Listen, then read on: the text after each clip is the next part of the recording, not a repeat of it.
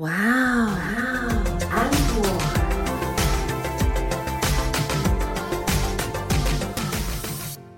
欢迎收听哇哦 Uncle，我是 Echo 阿可，我是安妮塔。好像有问题是不是？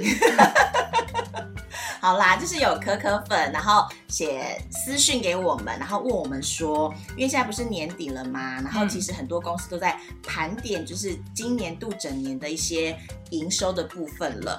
那因为今年新冠疫情的关系嘛，所以其实整个大体经济都不是太好的情形之下，这位可可粉就说他有预感，因为主管都有暗示说，糟糕，今年可能不会有年终奖金这件事情。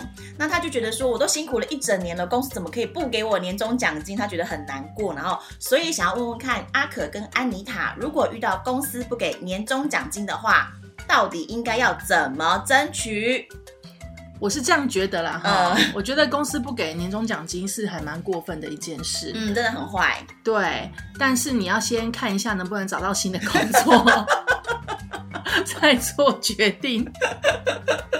如果没有办法找到新的工作的话，那你只能吞了。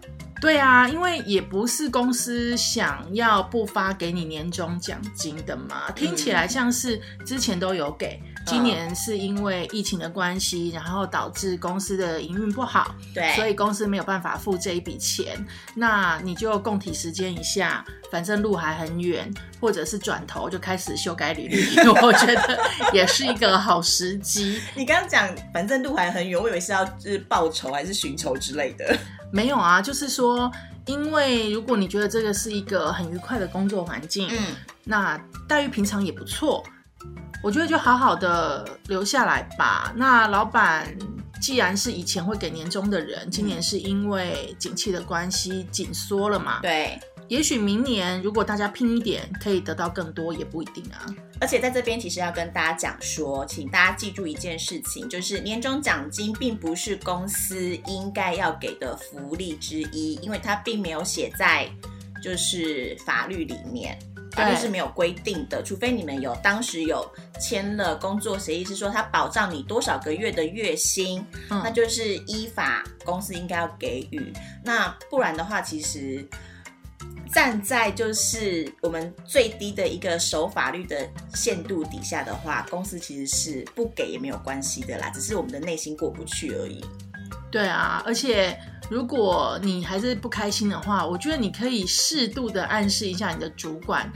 像我之前也有遇到，有一年因为公司营收不好，对，所以老板本来不想发年终奖金，嗯，可是因为他知道大家都不开心，嗯，所以他就。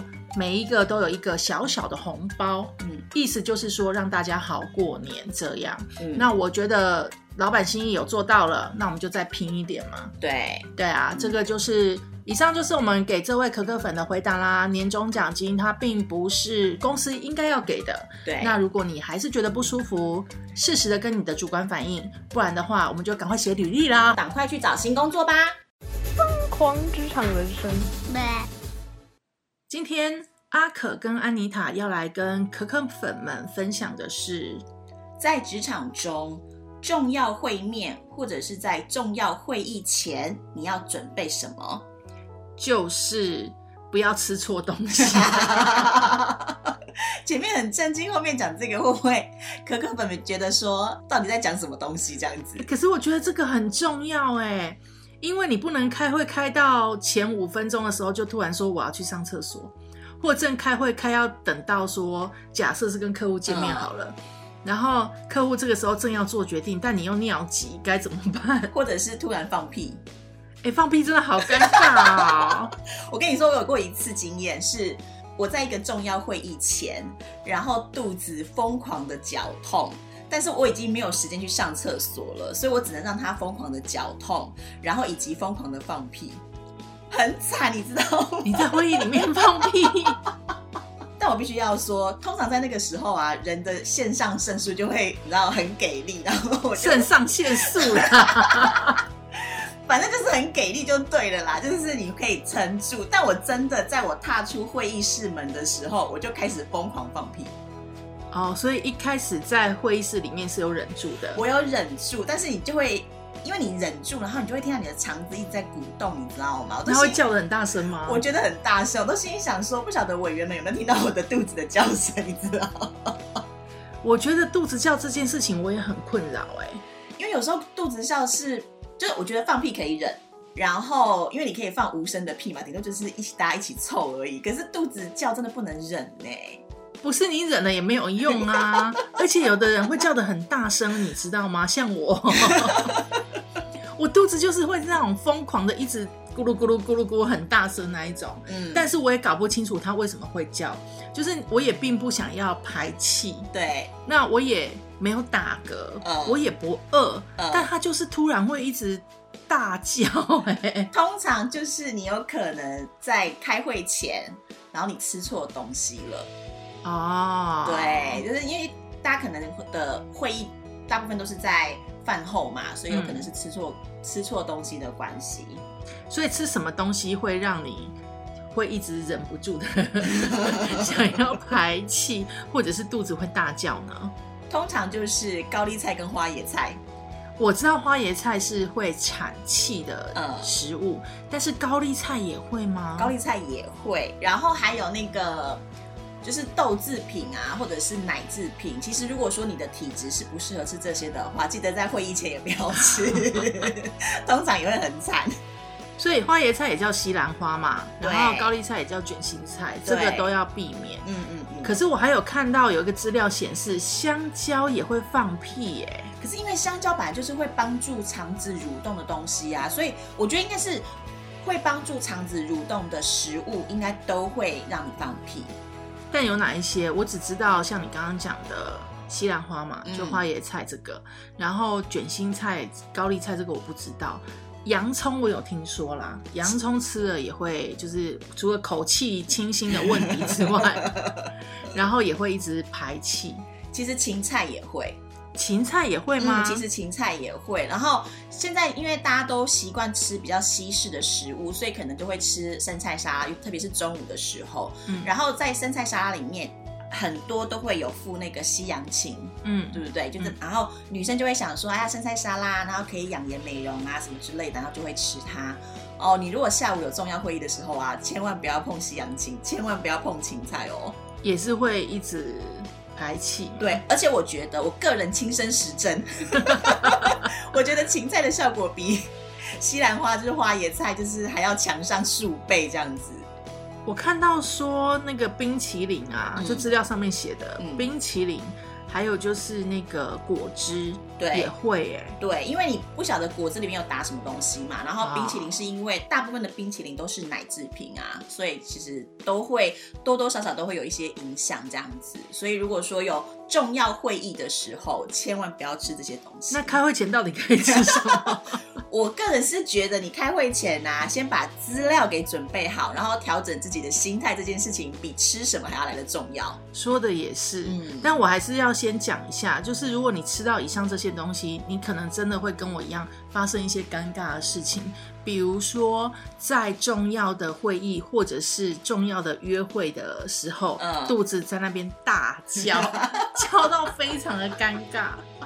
可是还有一点哦。我觉得这个也是有一个好处，嗯，像我之前有一个公司，嗯，我有一任老板很少进公司，对，但是他一进公司就会开十二个小时以上的会议，啊，那我们就要陪太子读书嘛，对，就是要跟他一起开十二个小时以上的会议，嗯，这中间呢没有休息时间，好累哦，也没有吃饭时间。然后，那你们要怎么吃饭？十二个小时可以吃三餐的耶。通常都是以我肚子叫 大声的程度，让老板觉得愧疚，我们就有东西吃，这也是好处。这算什么好处啦？我觉得会议不该开这么长的时间呐。对，但我们又不能生气嘛，因为毕竟他是我们的衣食父母，所以我就是让我不争气的肚子大叫，然后我就会有食物吃了。哇塞，这是另类的好处啦，所以我现在知道了，嗯，就是原来如果遇到这样子的 老板，我们在开会之前就要吃芹菜啊，吃西兰花，喝牛奶，有没有？就是让自己的肚子可以在最快的时间叫这样子，对，或者是排气。会议室都很封闭，大家就会觉得，哎，不太舒服，出去透透气之类的。我们今天到底在教人家什么东西啦？没有教人家，就是给大家一个参考。好了，讲回来，重要会议之前，其实有一些你应该要做的事情。除了准备资料之外，就是准备资料已经是你基本基础要做的了，它已经不算是在呃你在会议之前要做的事情之一了，因为它就是你要做的事情。对啊，这不是废话。我的意思是说，在开会之前要做的事情里面，已经不能包含把会议资料准备好这件事情了，因为它是你基本的要做的事情。对，那有哪一些是要做的？譬如说，你应该要在会议之前列出这次会议的目的，跟要解决的问题是什么，以及期望达到解决的答案是什么。你应该要先列出来，因为这样子的会议才会有意义，然后也会避免就是说会议流于形式啊。因为大家常常会议一开就是。可能中间一个跑题就再也收不回来了耶！真的，所以你必须要做好这件事情。好多，而且我之前有一任的老板还会带我们去外太空绕一圈。真的啦，因为他就一直觉得他自己是外星人啊，他自己觉得他自己是外星人，重点是这个。然后他就会说他有使命，开会的时候都不讲重点的。就会带我们去绕一圈，很大一圈。那我们只好就是把我们原本已经想好的一些问题，嗯，跟我们可能建议的解决的方式，对，在会议里面见缝插针的问他。但通常他不会给你答案嘛，嗯，所以你就要跟他说，那我们的解决方法有这三种，嗯，那我的建议是哪一种？那老板你觉得呢？嗯，这个时候他就会有没有就跟他的外太空联系一下 然后再跟我们讲。如果你的老板也是这种外星人型的话，请你务必做好就是会议前功课，就是列好问题、列好答案，然后请老板就是做裁决，千万不要被老板就是牵着鼻子走，太可怕了。还有底线，因为有时候通常会遇到这样子的老板，你可能位置上面有一个一定的直接了嘛，有一些 case 应该是掌握在你的手上的，老板可能也会问你。或者是其他同部门的跨部门的主管们也会问你说解决的方式，也许很多人就会一直给意见，一直给意见。那这个时候你要想好你的底线是什么，免得也被别人拖着走。哦，对，没有错。然后另外呢，我觉得这件事情啊，是大家在开会的时候，就是以我们碰到的状况来说，很少人会做到这件事情，就是在。会议之前，先跟大家口头解释一下今天会议的目的是什么，就是很少会有人会做到这件事情。我觉得这是会议主席可以做到的啦，因为像以前我们开会是，呃，我们是任务编制嘛，所以是比较属于那种变形重组织。那每一次的主席都不一样，不一定是老板。嗯，所以如果说是会议的主席，他可以知道说每一次在会议之前。开始的前一分钟，告诉大家说，我们这次的会议是要主要讨论什么东西，嗯，那就会让大家很有效率。对，就是要让大家清楚的知道说，我们今天开这个会议的目的是什么。但是会有一种情况，因为刚刚像阿可讲的，就是呃，会议的主持人或者是会议的发起人，你必须要跟大家简报这件事情嘛。但是有可能你在发会议通知的时候，发通知的那个人是助理。那这个时候开场的应该是助理还是主席呢？当然是主席啊，会议主席或者是会议主持人。嗯，对。那你当然也是可以在发信通知的时候，也跟大家讲清楚我们今天的会议的目的跟要讨论的内容是什么。那资料最好都是先看过啦，免得到时候大家还在那边一个字一个字的看资料，就是浪费时间。可是我觉得。这个是理想状况哎，因为一般来说的话，大家其实很少会看随信附过来的资料耶。我觉得会看文件档名啦。对，然后那个从档名再去看，说我到底要不要点进去看档案。但是如果说你希望大家会看你的档案的话，或者是说你希望大家会看你的呃。开会资料的话，请你在信件里面先跟大家说，请大家务必要先看，不然的话，请你不要抱持着大家都会看资料这种心情，才不会呢。我们刚刚讲的都是比较 rough、比较大范围的去跟大家讨论会议之前要准备的东西，但你真的要细拆的话，就会有我刚刚讲的跟老板的会议，嗯，或者是跟平行部门的沟通会议，对，或者是你们自己部门内的会议，嗯其实都不太一样。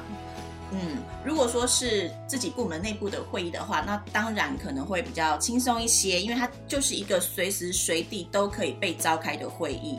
那它有可能就是，哎，我们今天想到一个议题，然后口头询问一下大家有没有空，我们就可以及时开会了。但是如果说你是跟跨部门的会议，或者是跟高阶主管，甚至是跟老板的时候，该做好的事前功课，记得一定要先做。对，因为毕竟老板可以遇到你的时间是有限的，嗯主管可以遇到你的时间是有限的。那怎么样在这个有限的时间内，让他们对你留有良好的印象？我觉得这也很重要。那阿可，你开过这么多次的会议呀、你觉不觉得会议其实应该要限时间？我觉得掌控时间的那个人啊，如果主席或者是会议主持人掌控的不好的话，嗯你也可以去担任这样子的一个角色。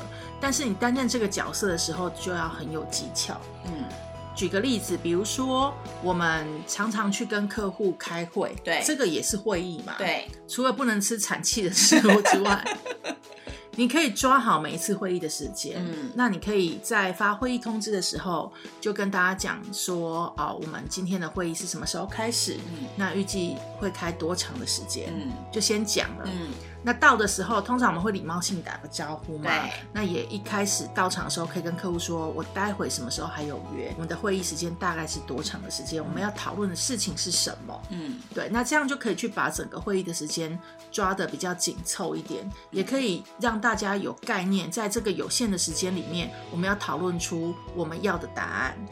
但提醒一下大家，就是如果说你发信出去的时候有告诉人家我们预计要在多久的时间之内完成这个会议的话，请你在做你自己的准备的时候，再往内说五到十分钟，因为通常会议都会 delay。嗯，对，所以如果说你把会议的时间真的就是你自己在抓会议的时间也抓得刚刚好的话，那这个会议通常有百分之九十五到九十九不会准时完成它，所以要记得内说一下时间。就像我们在跟某一些艺术家要资料的时候，我们通常都会跟他们讲说，我们假设是十号要交给客户，呃，我们就会讲说，我们可能五号就要，因为他会再拖两天。然后再就是算一下放假的时间，所以通常差不多啦，要就是提前三到五天之类的这样子。对，那像会议的时间也是一样，不过还有一种会议就是像我们做活动的会议，对，那每一个人的分工你就要非常的清楚。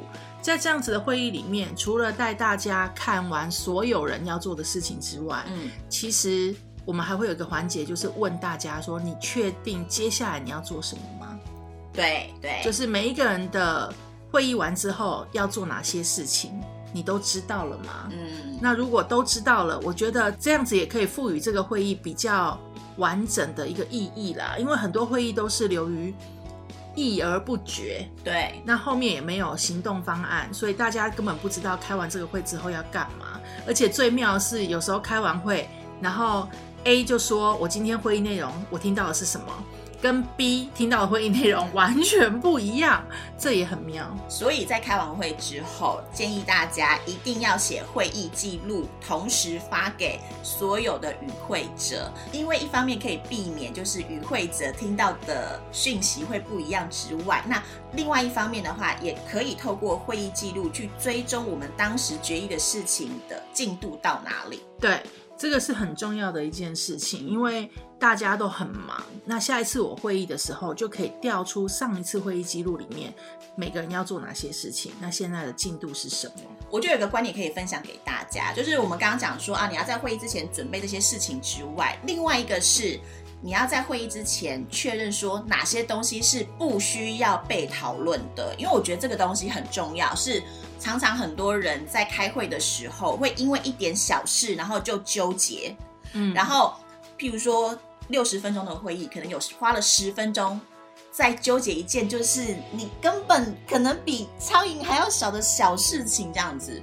所以我觉得在会议之前，如果说你还行有余力的话，决定什么事情不应该被讨论这件事情的话是可以做的。我觉得这个可能还是要看，就是每个人的一个经验啦，嗯因为有时候你还不太能够判断这样子的事情对于公司或者是对于整个未来发展的方向，它是不是需要被讨论的。那这个时候没关系，我们有老板有主管，听他们的就对了。但我真的觉得，如果就是我们前面讲的那些你在开会之前要做的事情，如果他已经可以完美的做完了这些事情之后，那判别什么事情是不需要被讨论的，这件事情就不会有问题了。就水到渠成。对，但通常大多数的人都是没有办法好好的做好前面应该要准备的事情，所以不需要被讨论这件事情的话，也是没有办法做到啊。但没关系，没关系。如果你都没有办法做到这些事情的话，那就注意一点，就是不要吃会排斥的食物，这好重要、或者是你要就是该做好的会议记录记得要做好这样子。那另外一个啊，我想要问一下阿克，就是你知道现在很流行站着开会，你觉得呢？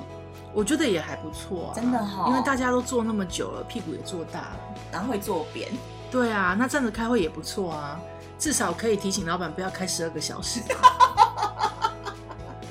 站十二小时也太惨了吧？真的，我跟你说，我最长的记录就是从早上十点开始开，嗯，开到半夜十二点。那开到半夜十二点哦，终于老板要放过我们了。呃，那我们就一下班走出办公室、嗯那个大楼的大门，我们当然就开始大讲老板的坏话。结果事情就是这么妙，老板在后面，没有，幸好他是在我们前面，就是五百公尺处看到他，立刻就说：“哎、刚刚我们讨论的东西啊，我们后面要怎么做啊？”多恐怖！这件事情是告诉我们，其实今天就是疯狂职场人生要告诉大家的重点就是，当你开完马拉松式会议，然后要批评老板的时候，记得要距离老板超过五百公尺，以及确定老板真的走出去之后再开始批评，还要前后看一下啦。然后前后看一下，不是，而且重点是因为遇到了老板，嗯我们又在讨论会议，对不对？。对，老板就很开心的跟我们说：“哎、那你们还有想法吗？”于是我们真的就坐在路边啊，路边 三更半夜又讨论了四十五分钟。所以下次这样走出来，不应该就立刻讨论会议的东西，让老板觉得我们很用功。我们要开始闲话家常，就是哎、有点累，免得你被老板遇到的时候，他又拖着你讲四十五分钟。真的好可怕哦！老板自己不用准时进办公室，然后就拖着员工这件事情，真的对，不过我能够理解，就是他当然是希望公司更好。对对，对啊，那他也不是把每一个员工都这样子，呃，物尽其用，人尽其用这样子。但因为他觉得我们这些人就是要跟着他一起打拼嘛，嗯所以他希望抓在身边，嗯一直跟我们沟通这些概念，也可以理解啦。但老板就是员工的身体还是很重要哦，请你不要早上十点开始就一直开会开到半夜十二点，还没得吃饭。对，还真的是蛮可怕的啦。对啊，那这就是今天我们疯狂职场人生要跟你分享的，开会前一定要做什么，跟一定要注意不要吃什么。奇怪的知识增加了。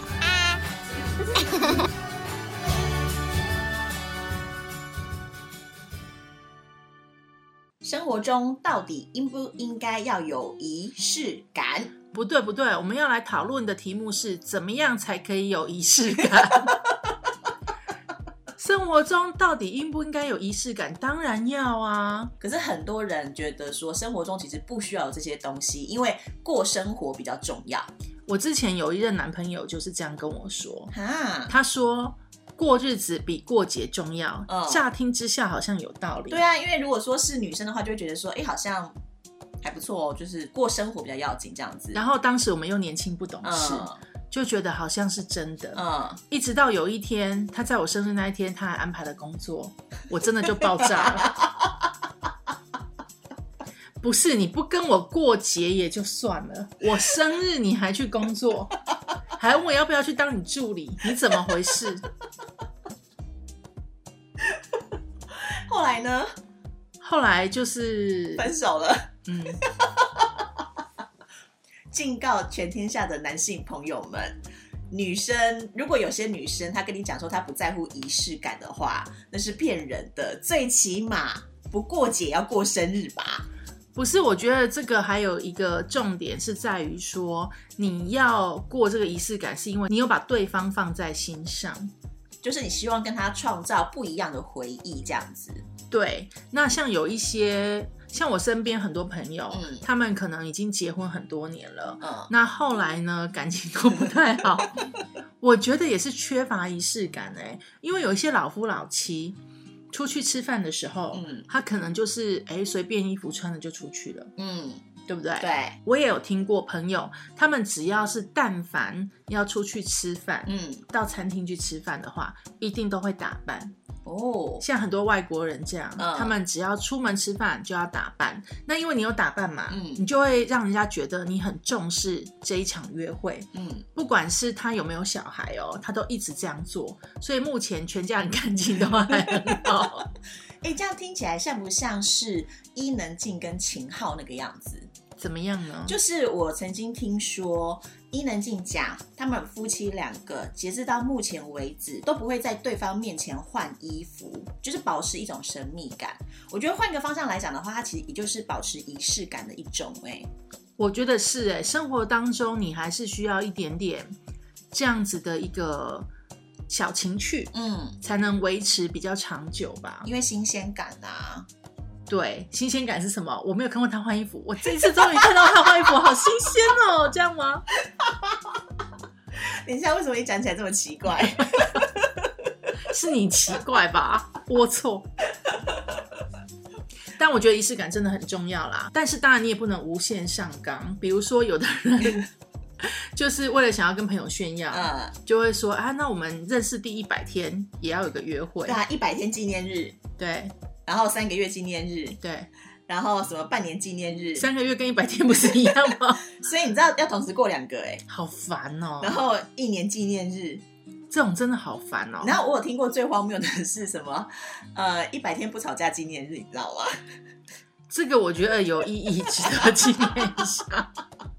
如果你跟你的另一半是那种三天一小吵，五天一大吵，然后又分不开那一种就可以。我真的觉得所谓的仪式感啊，应该是两个人都会有感觉的那一种，而不是其中一个人勉强另外一个人说你一定要来跟着我的仪式感走这样子。那如果你遇到那种过生活比过节重要的呢？我会慢慢跟他沟通，因为我觉得仪式感不需要很大，呃，你可以小小的，譬如说，可能我可以跟对方沟通说，哎，那你可不可以就是，譬如每个月的一号或者是二号的时候，反正就是选一天，然后你回来的时候买一朵玫瑰花送我，又或者是说我们之前有讲到的嘛，呃，出门前你可能抱我一下，亲我一下，我觉得这都是仪式感的一种。那这种也不用花钱，只是一个举动而已，嗯，这个应该都是可以被沟通的啦。可是像仪式感，你刚刚说要两个人嘛，嗯对不对？可是我觉得有些仪式感是自己的仪式感，嗯，对，像是我听过最荒谬的其中一个仪式感，就是我身边的这位安妮塔小姐。各位，你知道她用什么东西喝水吗？什么杯子喝水吗？她用红酒杯喝水。她说这样，她就觉得她的生活充满了情趣，就是有一种精致感。对精致感。我不明白，好啦，我那是年纪轻的时候，我现在自己听一听，我就觉得很荒谬。现在都蛮随便的啦，现在都 红酒高脚杯喝水有多麻烦？哎、可是我讲真的，在那当下的时候，就是我之前有这种想法的时候，我真的很认真的在执行，然后我也觉得说我的生活，因为那时候刚出社会，然后就是工作也很辛苦，然后所有的呃生活的水平跟条件可能都不是这么的好的情形之下，我就花一个小小的钱，然后买了一个红酒的高脚杯，然后让自己的生活感觉上精致一点点，我觉得是一件还蛮不错的事情。那你有用那个吗？什么 造型冰块吗？有没有钻石造型的冰块？更精致。没有，因为我觉得那种造型冰块很容易就融化了，那个看不久这样子。我们的仪式感是要可以维持很久的，好不好？哦，还要算一下 CP 值就。当然要啊！那阿可，你有就是什么样的仪式感吗？像我有个朋友，嗯他就很喜欢点熏香。嗯，对，那因为喜欢点熏香的有各种朋友嘛，，对，有一个朋友呢，是你只要进到他的家或者是他的房间，嗯你就觉得进到了那个烟雾弥漫的 的一个神秘小屋里面，感觉他水晶球要拿出来算命了，你知道吗？我真的很想送他空气清净机。就到底为什么要点那么多香氛蜡烛？除了香氛蜡烛之外，他可能也有点熏香，就是各种的。等一下，他的房间里面啊，就是除了他之外有其他的生物嘛？因为这样听起来，其他的生物进他房间都活不了哎、应该是没有，所以也不会有蚊子之类的，因为就被熏死了。而且呢，他还很喜欢把灯弄得黄黄暗暗的，所以我每次去他家的时候，我都会想说：你真的要把水晶球拿出来了吗？下一秒就会出现的感觉，或者是塔罗牌有没有？还有一个朋友呢，他也很喜欢点熏香，但他非常的迷糊，嗯他有一次真的差点把他家烧掉。我真的不懂，你点线香，嗯然后你用那种木做的底座，嗯点了一个线香，嗯这个都很 OK，对不对？嗯他把它点好以后，放在木质的衣柜旁边，然后他人就出门了，一直到他家开始冒烟。他妈想说什么回事？为什么我女儿的房间一直冒烟？他就去看，然后就发现他家失火了、各位，你点了火烛以后，请你不要出门。就跟你在瓦斯炉上面煮东西的时候不要出门是一样的道理啦。对啊，好恐怖哦！但是现在也有很多那种扩香是不用点火的，所以如果你是很迷糊的人，那用扩香好吗？可是那就没有仪式感了啊！你说点火的仪式感，就是我觉得大家会想要用香氛蜡烛，然后在那边就是看着它燃烧，不是因为它会就是有味道，而是因为那个火烛会让人家感觉有一种温暖感，哦，就是点的那一刻嘛，其实就是要讲点的那一刻对，嘛，就是有一种？温暖感这样。那点扩香就没有那种感觉了啊！点扩香只是觉得让自己的生活好像变得比较精致，就跟我用红酒的高脚杯喝水是一样的道理，好吗？每一次喝水都有仪式感，到底为什么？而且没办法喝太多。哦，对呀、不健康。不过讲回来，我觉得生活中还是要有仪式感。嗯为什么呢？因为这个是你对自己的一个重视，跟对对方的一个重视。那你们也可以创造属于自己，或者是跟不管是情人或者是家人的一些美好的回忆。对，就是仪式感这种东西呀、因为它是你的，所以让两个人觉得舒服跟开心最好了。千万不要就是别人说什么，或者是别人做了什么，就一定要去跟风。譬如说，呃，接下来的圣诞节要到了，然后别人的圣诞节的仪式感可能就是去。呃，吃圣诞大餐啦，然后参加圣诞 party 啦，然后交换圣诞礼物，那你就觉得说你也一定要这样子做，其实也要看另外一半愿不愿意啦，因为毕竟仪式感是两个人开心比较重要的。对，你们也可以一起约说要去某一棵圣诞树下裸奔，就是创造属于自己的仪式感啦。嗯，那阿可，那你的生活中有什么样的仪式感吗？我生活中的仪式感，嗯，嗯，就是跟朋友约吃饭的时候，一定会去火锅店，这样算吗？不算，那只是一种偏执，好不好？拜托。好，我想一下哈、嗯以前画画的时候，嗯我会坚持要穿某一件白 T 恤，就是完全纯白的那一种，为什么要穿白色的？因为觉得它如果在我画的过程当中，嗯沾上了一点颜色，那嗯那件衣服就是上面的颜色都是属于我的颜色，属于我画画留下来的一个颜色。你当下这样做的时候，是不是想说，万一哪一天你画画成名之后，你就可以拿那件衣服出去拍卖？是没有这样想，但是我就是只会穿那件衣服，因为以前画画的环境比较苦嘛，嗯，那就是空间比较狭窄，有时候还要趴在地上画。对，那在画的过程当中，你就是身上免不了一定都会沾一些颜料，嗯那衣服上也是。那我觉得可能也是因为懒惰吧，洗一件就好。但那是我的仪式感，我觉得一定要做这件事情，或者是以前在画画的时候，还一定要用某一个方式把头发盘起来。所以用其他的方式，你就觉得那不对，那不对，就没办法画、哦这样。好妙哦。对，那是我的仪式感。但因为现在已经很久没有画画了，所以你现在认真要我想起来说，我现在的生活有什么仪式感，好像暂时还想不到。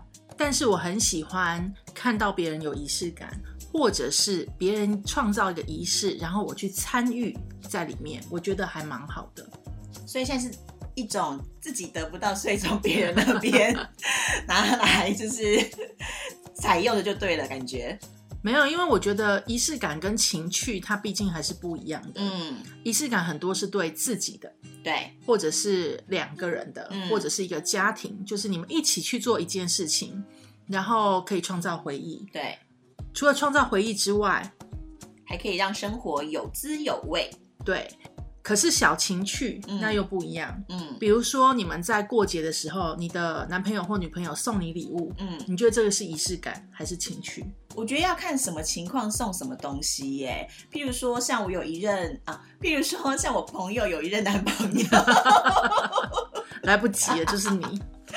就是他因为去外地工作，然后回来的时候就送给我朋友 一个包这样子，然后我朋友把那个包打开啊，就觉得说这个包也太丑了吧。重点是她的男朋友送她包的时候还跟她讲说。我觉得这个包很适合你，你一定会喜欢的。我觉得这两句话好可怕哦！这两句话就是一种你知道演戏开关，因为我朋友当下就说：“哦，真的吗？谢谢你，我好喜欢它哦。”然后，但是回家之后转手就立刻把它塞进衣橱里面了。没有送给别人也是很好的啦。没有，因为她也怕说，万一哪一天她男朋友就讲说，呃，可能要检查，对，要检查要看包之类的。因为我朋友讲说，就是之后她男朋友的确有问她说，哎，怎么都没有看到你背那个包包出来？然后我朋友就跟她讲啊，那个那个包款比较成熟，然后就说啊，那等就是比较有适宜的场合的时候再 再背这样子。然后我朋友跟我讲说，还好在适宜场合出现的时候，他们已经先分手了。是有多不喜欢那个包？不过你刚刚讲到一句话，我也觉得很可怕哎。哪一句？就是每次人家送你礼物的时候，如果讲这句话，你真的要抖一下。他如果说“我觉得你一定会喜欢”，或者是“他好适合你”，送的东西好看就算了，送的东西如果很丑。到底是什么品味？是你的品味有问题，还是我的品味有问题？你懂吗？还是我们交朋友的品味有问题？对。所以我相信他们一定会分手，是因为既然是女生不喜欢那个包，男生又说你一定会喜欢，那就显然两个人的心没有走到一起啊，品味不一样，品味不一样啊，而且。我我觉得是这样啦，就是其实女生不会在乎男生到底要送什么样的东西，就是也不会在乎大小，也不会在乎就是金钱的多寡。但重点是女生是要那一种你真的有把我放在心上的那种感觉，心意嘛。对，真的是心意。然后那男生，除非你真的很了解你女朋友的性格，或者是她的呃喜好啊，什么爱美之类的，不然的话，千千万万不要随便说出。我觉得真的很适合你，或者是你一定会很喜欢这种话。像我之前啊，有一个同事，嗯，他离职的时候，嗯，他的主管就送了他一本书，可是我那个同事就感动到哭了，哎，啊，因为他真的很爱书，嗯，然后这本书又是我那个主管，他说他跟在身边十几年的书，他觉得这本书很重要，那他已经绝版了，嗯，所以他就送给了他，嗯，所以我那个离职的同事就真的很感动。但是目睹一切当下的我呢，就跟我的主管说：“ 你要是在我离职的时候送我书，我就跟你没完没了。谁要书啊？”他说：“那你要什么？”我说：“金条吧，或金块也可以。”对嘛？所以你要知道对方喜欢什么才能送什么嘛，不要用你自己的想法去嘛。而且你知道，男生如果讲这些话，然后送了女生东西，然后女生就是还要演戏，真的很麻烦呢。对，就是礼貌上嘛，对不对？你又不想，因为人家已经那么有心了，专程花了很多钱，然后送你一个礼物，你总不能就是当下嫌弃吧？因为嫌弃后面就没有啦。对，而且重点是，我觉得真的是花很多钱买丑的，会真的令人更生气。所以就是跟全天下的男生们说，如果你想要送东西给你的另外一半，然后需要有一点所谓的仪式感的那种感觉的话，请你送最安全的东西。刚刚讲金条是开玩笑了啦，其实没有任何一个女生会希望收到金条？或者是那个银块？红包，哦，对不对？因为你其实包红包，很多人都是包红包就平一了事啊你，说五二零啊，什么三三四四之类的啊，对，那个都是平一了事。但是如果你是五二零万，我觉得那个会很开心呐、但大部分人都是五点二，有没有？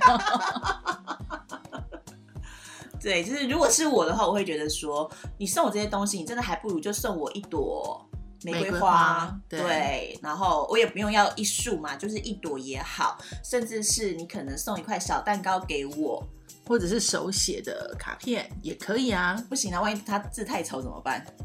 嗯，叫别人写。总之就是送礼物呢，要送到心坎里面，那真的不用在乎说花多少钱啦。但是其实金条我还是爱的。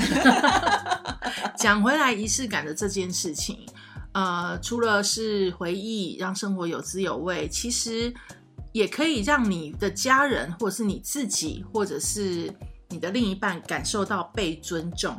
嗯，因为你在乎他们，然后你在乎你们的生活，你在乎你们对于生活的一切看法，所以才会有仪式感这件事情嘛。对你才会去设计这样子的一个生活的方式。嗯那如果说呢，你之前已经忘记仪式感是什么，嗯希望你听到这一集节目可以让你有一点收获哦。是的，就是从现在开始，让你的生活有仪式感吧。如果你不知道怎么做的话，可以先从安妮塔的方式开始哦。千万不要买红酒杯当水杯，真的是花而不实。哎，很便宜的仪式感，好不好？好啦，这就是今天的奇怪知识增加了。我们下次再见喽，拜拜拜拜